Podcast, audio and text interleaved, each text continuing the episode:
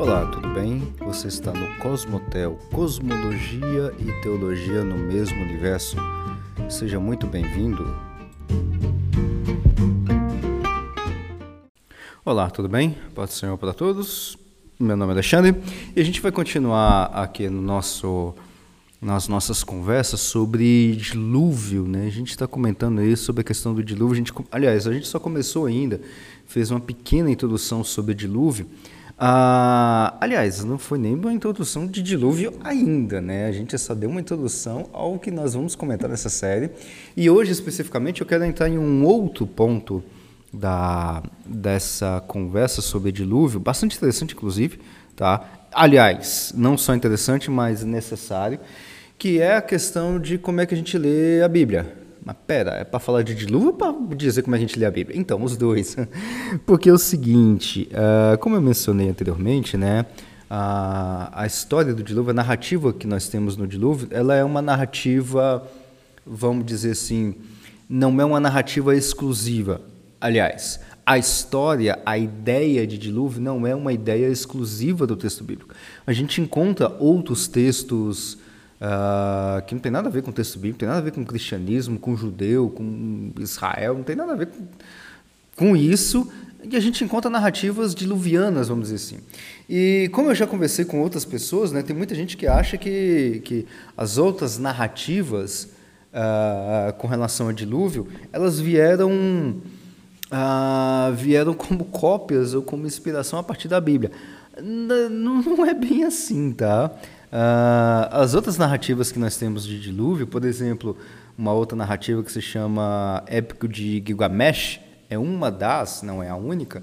Essa história é mais antiga em termos de escrita do que a própria escrita do texto bíblico. Tá? A gente vai tratar é, disso em outros momentos também, essa questão de outras narrativas, quais são essas outras narrativas, quais são as suas similaridades, diferenças, é a mesma coisa, não é a mesma coisa? Como é que é isso? A gente vai tratar disso em outro momento uh, com um pouquinho mais de detalhes.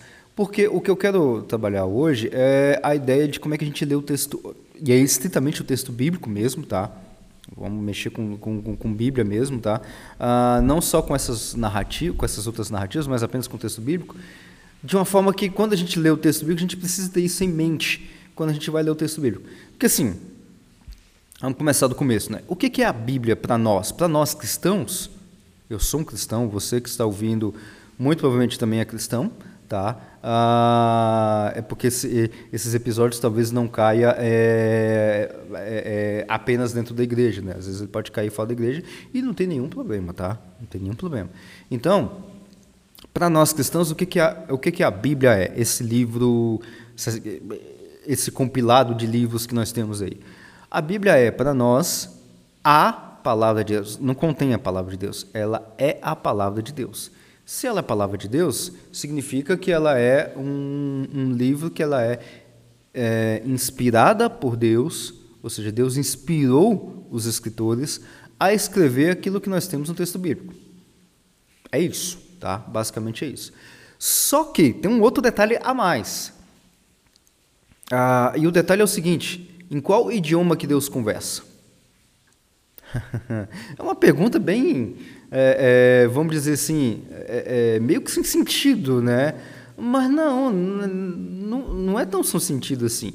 Porque para para pensar, o Deus inspirou os escritores. Ok, quem são esses, esses escritores?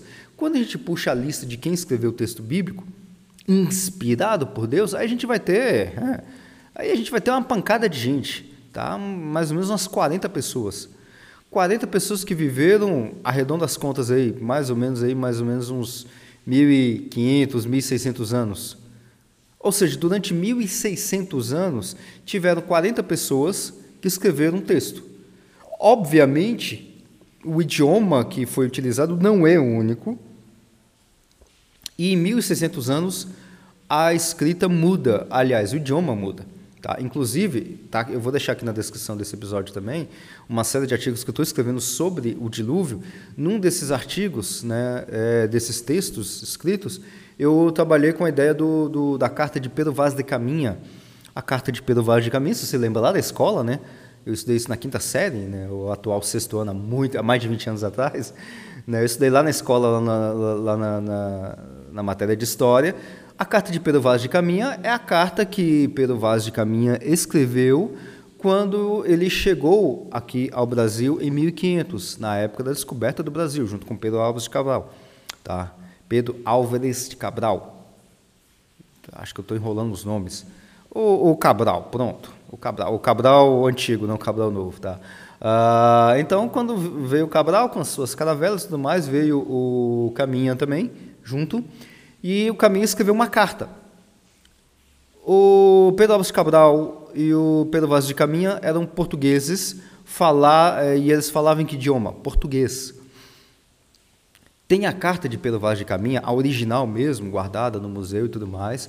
E aí nesse artigo eu coloco uma foto, coloco o site lá onde você pode ler a carta na íntegra, a, a carta que Pedro Vaz de Caminha escreveu, ou seja, o, o próprio autógrafo, é, escrito em português.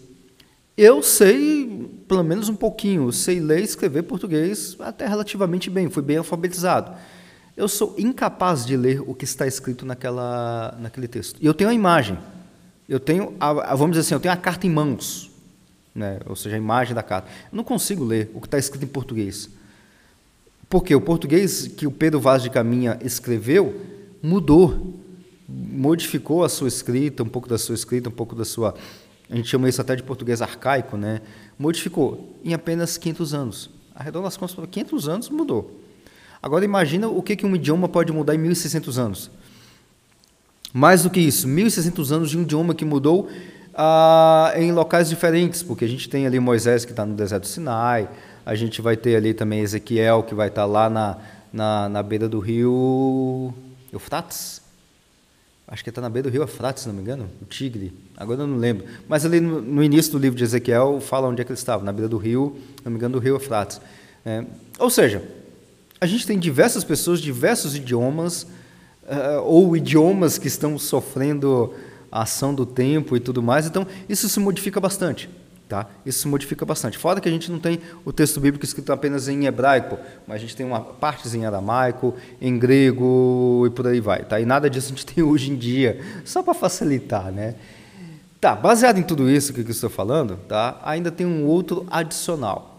Além dessa questão de mudança, de modificação da língua ao longo do tempo, a gente também que a gente tem também que a língua ela tem, o idioma ela tem algumas características, alguns alguns detalhes a mais que a depender da sua distância temporal que nós estamos do que o, o, o idioma foi é, do texto que o idioma foi escrito isso dificulta bastante. Por exemplo e aí é o ponto que eu quero adentrar agora no, no, nessa segunda metade aí do, do, do nosso podcast. Estou me baseando também naquele livro do John Walton O Mundo Perdido do Dilúvio tá? Eu estou utilizando bastante esse livro. O John Walton ele vai ele vai trabalhar é, alguns alguns aspectos do texto do dilúvio que são figuras de linguagem. O que são figuras de linguagem? Só para a gente relembrar.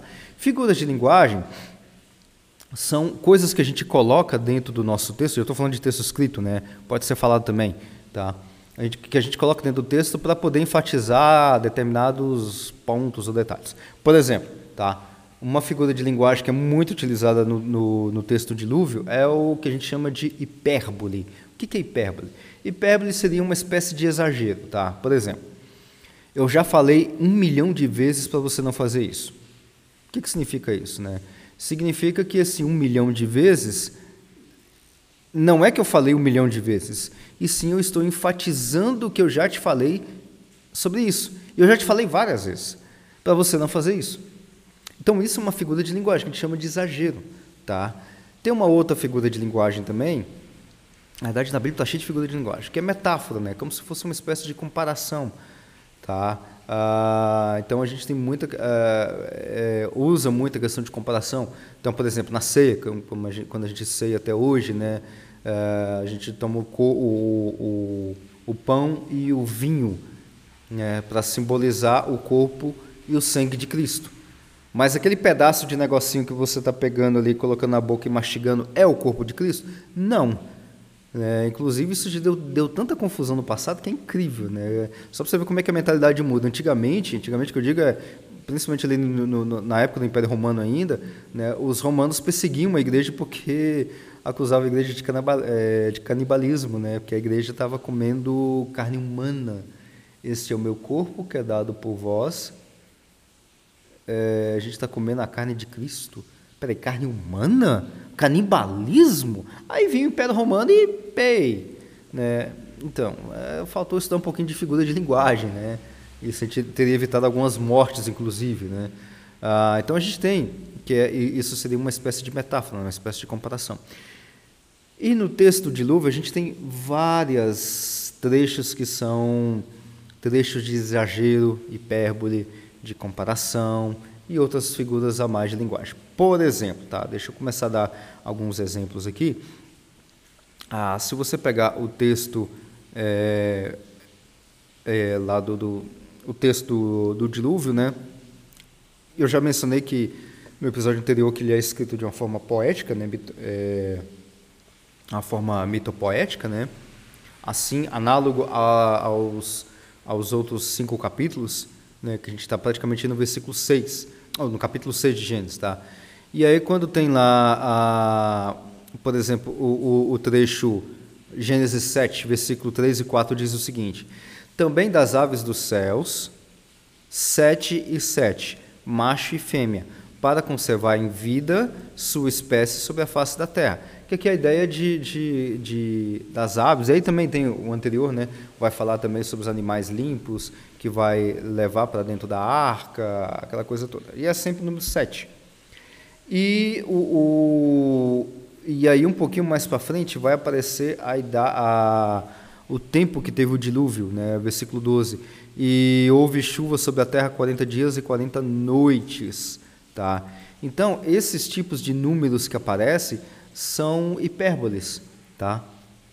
São hipérboles. Por quê? Porque na, na, na escrita, a escrita do texto bíblico, né, a gente tem muitos números que não são números exatos como a gente coloca. Ou seja, quando a gente vai conversar hoje em dia, a gente sempre quer saber coisas de números exatos. São três casas, está chovendo por 3 horas e 25 minutos. A gente, a gente tem uma noção exata de tempo.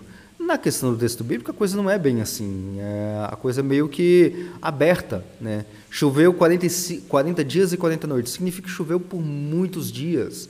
Tá? Muitos dias foi quanto? Muitos dias são 20 dias, pode ser 50 dias, pode ser até mais de 40 ou menos de 40, mas são muitos dias.